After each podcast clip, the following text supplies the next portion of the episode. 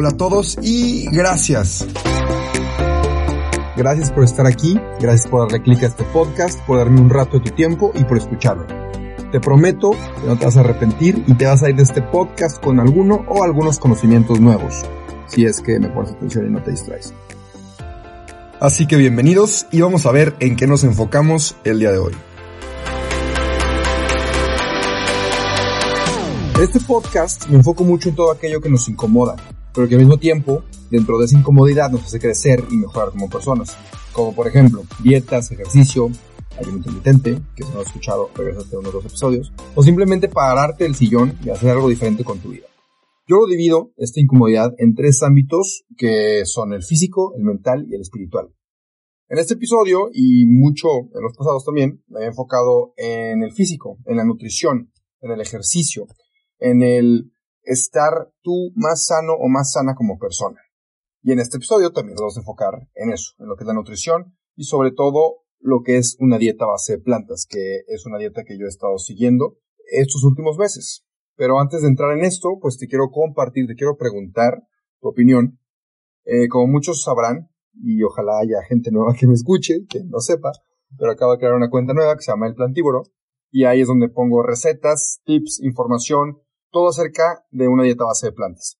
Todas las dudas que me empezaron a surgir cuando yo estaba dentro de esta dieta, pues las quiero compartir en español, porque mucha información no está en español, está en inglés, eh, con ustedes. Entonces, no sé si cambiar el nombre del podcast, porque ese es un poco largo, tema veganismo, meditación y otras incomodidades, que expresa muy bien lo que es en sí.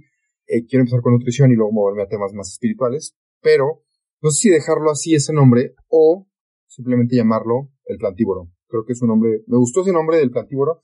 Entonces, dependiendo de cómo suene, de cómo lo veas, quisiera saber tu opinión. Tú, aquel, aquella persona hermosa que me escucha, de si dejamos este nombre o lo cambiamos al plantívoro. Compártemelo, por favor. Y bueno, regresando al episodio, regresando al tema. ¿Qué se siente ser vegano? Y preparé una pequeña guía para llevar exitosamente una dieta a base de plantas. Sobre todo remarcando los errores que se pueden llegar a cometer.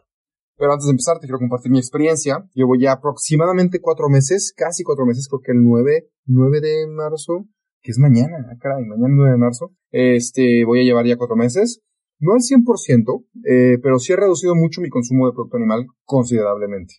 Empecé dándome un poco más de, de chance, ¿no? Pero a la fecha creo que ya es un 90% el que sigue una dieta base de plantas y un 10% que ocasionalmente me echo un waffle o me echo algo que no tenga producto animal, pero la carne ya es rara vez eh, la ocasión en la cual la consumo. Tampoco soy un nazi vegano, pero bueno, ahorita hablamos más de eso. Creo que el Rubén de hoy tiene un mucho menor impacto negativo ambiental que el Rubén de hace cuatro meses. Y eso siendo no 100% vegano. Entonces, mucho de mi punto que quiero hacer muy claro es que no necesitas ser 100% vegano para hacer un impacto en este planeta. El tema de hoy no es el ambiental, social o ético, sino es el qué se siente como tal ser vegano, qué se siente no comer alitas, qué se siente no comer hamburguesas o pedir un buen corte en un restaurante con tu copita de vino o cualquier comida chatarra que le pongan queso encima. Uf, ¿Qué se siente, no? ¿Es difícil? ¿No lo es? Vamos a platicar un poquito más de eso. Este, la verdad, como les dije, no empecé siendo 100% vegano y adopté una técnica que sí recomendaría mucho a cualquier persona que quiera intentar esta dieta. Y esta técnica fue el poco a poco introducir comidas veganas o comidas a base de plantas o comidas sin producto animal.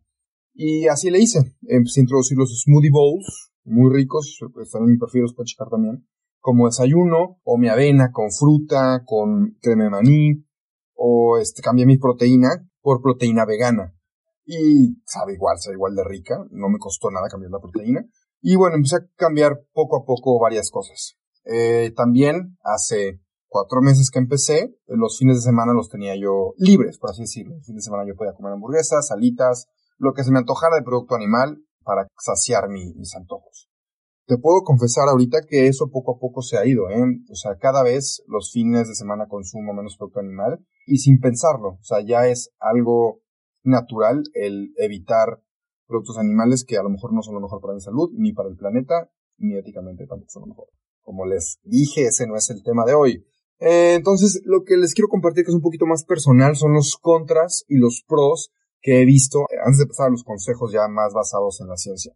Los contras al principio eran mucho los antojos, porque obviamente, pues la gente, cuando tú te haces vegano o vegana, ellos no, ellos no dejan de comer lo que comen, o no se convierten también al, a una dieta base de plantas. Entonces tú ves, pues papitas, dulces, galletas, carne, comida chatarra, comida antojosa, ¿no? Que incluso estando en una dieta, deja todo el vegano o vegetariano, en una dieta, pues se te antoja. Entonces sí están los antojos. Tú estás comiendo saludable, pero sí existe cierto antojo y por el hecho que tienes la mentalidad de que, ay, vegano, vegano, plantas, ya nunca jamás voy a poder comer carne en mi vida, pues obviamente se te antoja un poquito más de poder comer un pedazo de carne o una alita, bueno, o por lo menos eso a mí me pasaba al principio. Eh, otro contra que veo es la presión social. Si no te están criticando o si no se están burlando de ti, hay presión social de que si hay una cena, pues es como que, ay, pero Rubén es vegano, entonces pues tenemos que preparar un platillo especial para él. ¿Me entiendes? Es como que estas barreras que se imponen que si no eres lo suficientemente fuerte o dedicado con tu dieta base de plantas, pues puedes ceder, ¿no? Decir de que, ay, no, no, qué flojera, olvídenlo de mi veganismo, o sea, ya yo como lo que ustedes me den. Pero no es el chiste. Por ejemplo, yo la otra vez bajé muy bien el balón porque hicimos noche de burritos. Los burritos pueden ser de frijoles, pollo o, más cosas, pero yo los hice entonces, o de carne también. Entonces hicimos de carne, de frijoles, de pollo, y yo obviamente me comí los de frijoles, y todos fuimos sumamente felices. Entonces, hay maneras de esquivar eso, o simplemente tú llevas tu comida y no pasa nada. Eh, otro contra pues, es el cuestionamiento. Cuando eres vegano, todos te cuestionan y todos se vuelven expertos en nutrición y te empiezan a decir todo lo malo que te puede pasar con tu salud, cuando en realidad esas personas que te dicen esto no están en su mejor condición física, pero bueno, todos podemos opinar, ¿no? Pero el cuestionamiento se puede volver un poco, pues, te, cansas, ¿no? es otro contra que le veo. Y el último contra, yo creo que el más grande de todos, son lo que se le llama en este mundo como flatulencias. En México les llamamos punes o pedos también. Y el hecho de que comamos mucha fibra, porque hay mucha fibra en una dieta a base de plantas, y la fibra es muy buena y tiene muchos beneficios para la salud, después platicamos un poquito más de eso, pero también pues, oh, puede, si no tomas suficiente agua, puede ser dura tanta fibra en el, en la digestión, y esto causa un poco de inflamación o estreñimiento, lo que resulta en flatulencias. Eh, muchos frijoles pues sí, sí pueden salir apestosos por ahí. Hay un truco para que no te eches tantos punes mientras estás comiendo muchos frijoles y es que siempre lava o enjuaga tus frijoles, tus garbanzos o cualquier tipo de legumbre o tu arroz también. Enjuágalo muy bien antes de cocinar y esto elimina mucho de la capita que los cubre, que es lo que causa las flatulencias. Ahora, dentro de los beneficios que he visto, es que he tenido mucha más energía. Esto lo puede comprobar así tal cual cuando eh, visité a un amigo en España en una zona que eh, consumen muchísima carne. Y sí, siendo vegano, entre comillas, consumí carne porque era lo que había y también no me quise limitar mientras estaba visitando España y el platillo principal era la carne y no soy un vegano nazi, entonces sí probé la carne, pero pues de comer carne por todo un día me sentí muy, muy mal el, el siguiente día. Muy mal, pesado, cansado, agotado, al grado de que mi amigo me dijo de que, ay, no, que mucho gimnasio y no sé qué. Y pues no, no, no, no tenía esa energía, no tenía, no tenía esa, esa vida como tal de querer caminar y explorar la ciudad en la, cual estaba. Entonces sí, en una dieta base de plantas me siento con mucha más energía, mi desempeño en el gimnasio no ha bajado, mi fuerza no ha bajado, entonces si alguien te dice que siendo vegano vas a ser débil y vas a perder músculo o lo que sea, es un mito y es una mentira todo depende de cómo lleves tu dieta, ¿verdad? Yo soy, sí, yo sí soy muy disciplinado.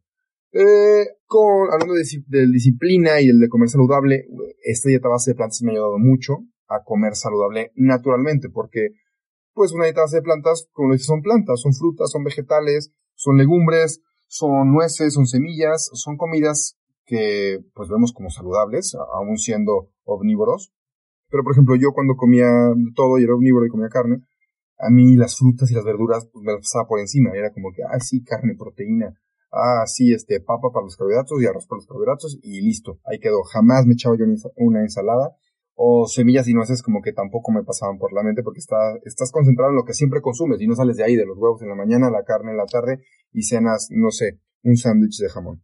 Eh, entonces yo descubrí muchísimas comidas nuevas, muchísimas comidas saludables, enteras, alimentos naturales, ¿no? Que vienen tal cual de, del, del huerto. También Después de la etapa incómoda de las flatulencias y la fiebre en exceso, mi sistema se acostumbró, mi digestión se acostumbró y empecé a tener una mucha mejor digestión. También dejé de comer porquerías, sí reducí muchísimo las porquerías que estaba comiendo. Y por último, pues aprendí a cocinar. Y si no me crees, pues ve al plantíbulo y chécate mis recetas. Claro que sí sé cocinar. Y de repente subo historias cocinando para que vean que sí soy yo. Algo que sí a mí me jugó chueco fue que por el hecho de que una dieta base de plantas tiende a bajar de peso o ser, mm, son menos las calorías que consumes, pues yo obviamente no quería perder mi músculo y mi, y mi ejercicio que había hecho por tanto tiempo, entonces comí de más y engordé en esos últimos cuatro meses. Ahorita ya estoy en el proceso de quitarme esos kilitos de más, pero pues cuidado, ahí puedes, claro que puedes engordar en una dieta base de plantas. Ahora, vámonos a los dos errores que están un poco largos. No, no, no 12, aquí creo que apunté unos 10 errores que son muy comunes cuando estás emprendiendo una dieta base de plantas. Entonces te quiero ayudar lo más posible para que lo hagas de la manera correcta y seas feliz en, en esta dieta, si es que te animas a intentarlo. El primer error es asumir que los productos que dicen vegano o vegetariano son automáticamente saludables. Esto tristemente no es cierto. Entonces no te bases solamente en una comida y mucho menos en comidas procesadas, como por ejemplo las carnes falsas o las carnes a base de soya o los nuggets o no sé qué más cosas empaquetadas hay.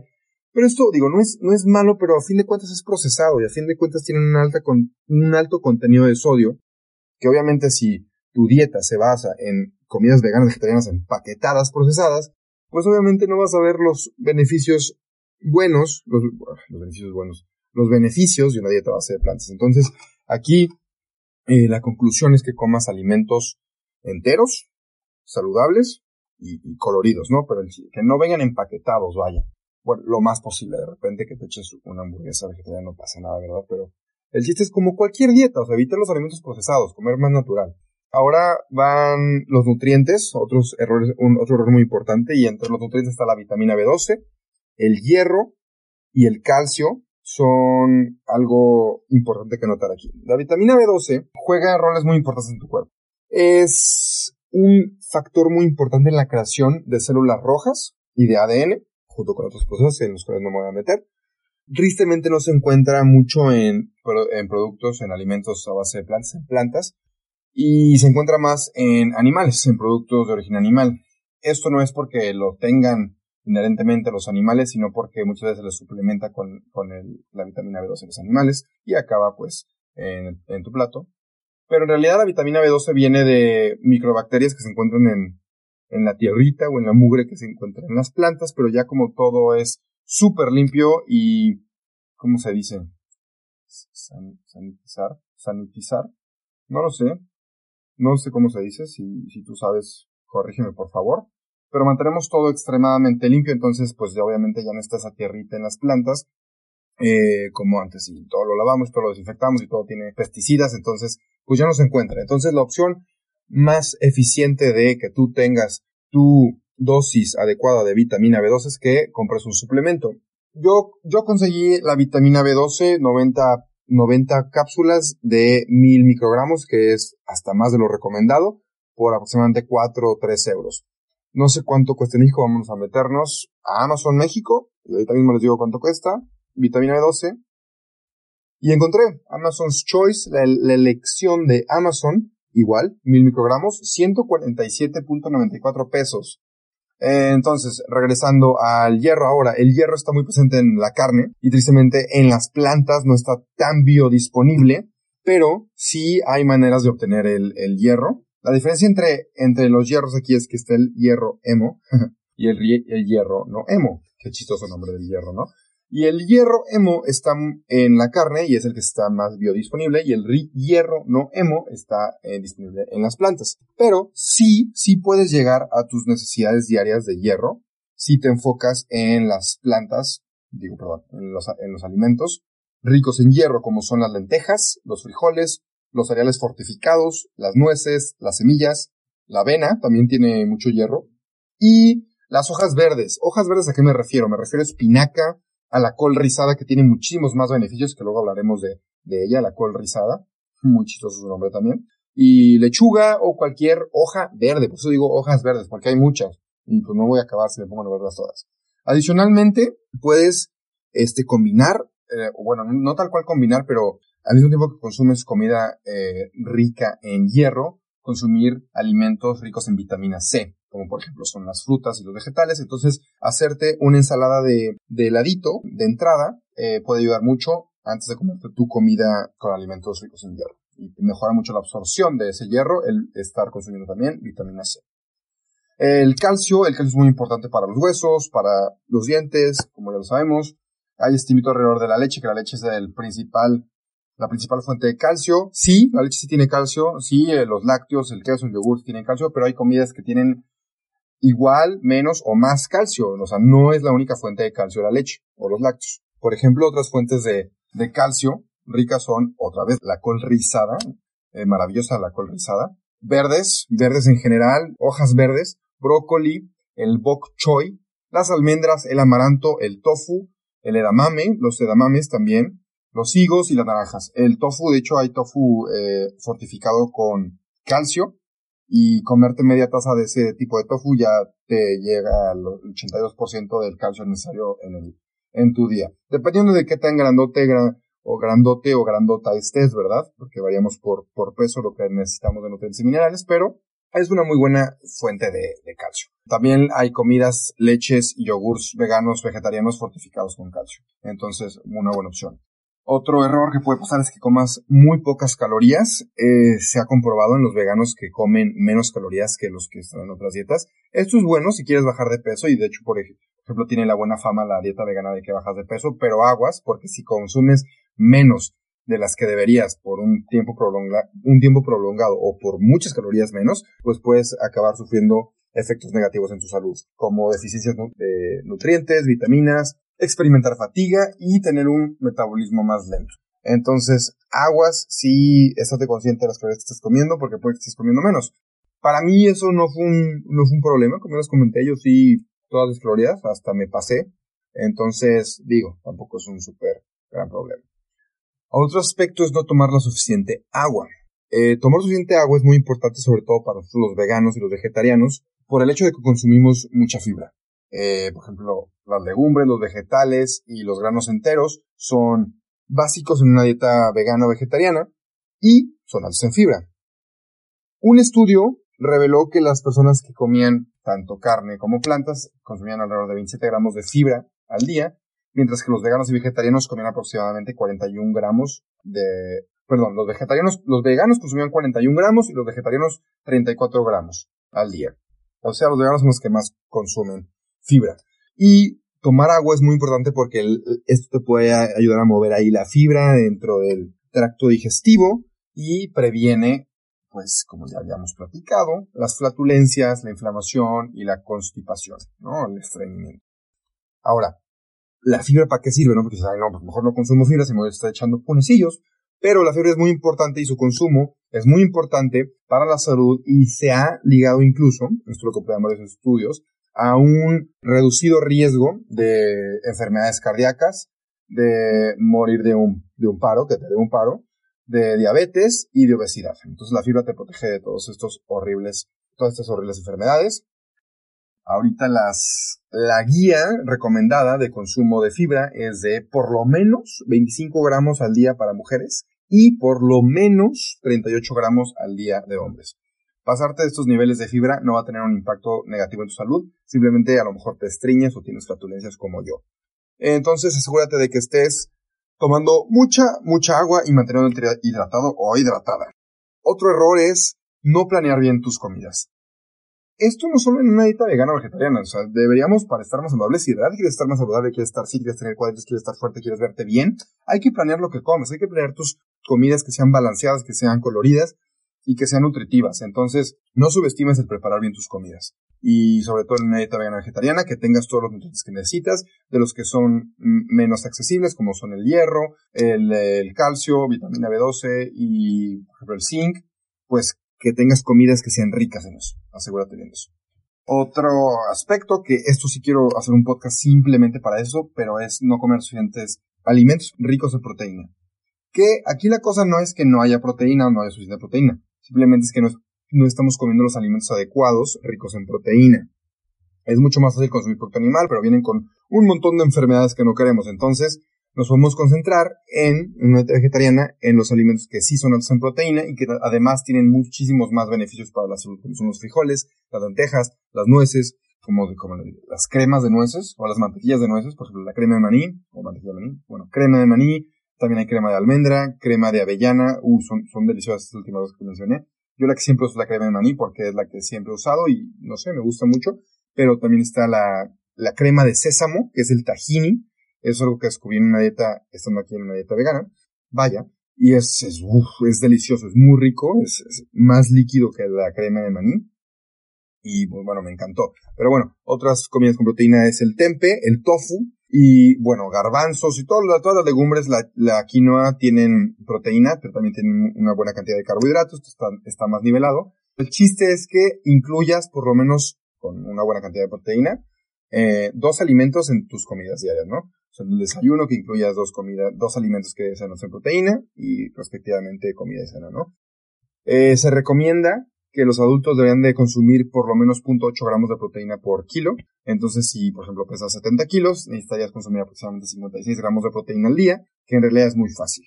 Ya de atletas esto cambia, debemos consumir un poquito más, pero esto se los voy a hacer una guía detallada, la voy a publicar en Instagram en el plantíbulo para que la puedan observar con calma y de ahí calcular su consumo de proteína necesario. Ahora, no estamos teniendo suficientes omega 3 en una dieta vegana, o sea, podemos correr el riesgo, ¿verdad? Si, si lo planeamos bien, obviamente podemos obtener los omega 3 necesarios, pero si no lo planeamos bien, no. Y son muy importantes para, para el cuerpo, para la salud. Se ha demostrado que reducen los triglicéridos, alivian la inflamación y te protegen contra la demencia. Los omega 3 están presentes en, el aceite de pescado y en, las grasas de pescado. Y bueno, lógicamente, pues no lo podemos comer nosotros los, los veganos, ¿no? Pero sí hay opciones para obtener tus omegas 3 como por ejemplo eh, las chía, las semillas chía, las nueces de macadamia, las eh, semillas hemp, la linaza, la, linaza en polvo es mejor porque está más biodisponible y es más fácil que tu cuerpo la absorba, las coles de Bruselas, un tipo de aceite que ahorita ya no me acuerdo, pero luego se los publico. Voy a estar publicando eh, las comidas que son ricas en los nutrientes que son más difíciles de obtener para veganos en el Instagram del Plantívoro otra vez. Aquí me la estoy pasando promocionando, pero Tristemente no tenemos patrocinadores todavía, entonces tengo que yo patrocinarme solito. Pero bueno, incluir esto en tu dieta te puede ayudar a llegar a tus niveles de omega 3. Y también, pues para no arriesgarte, pues puedes también comprar un, suplemento de omega 3 a base de algas. También las algas son altas en omega 3, entonces hay suplementos para veganos y para vegetarianos que son omega 3 a base de, eh, de algas, ¿no?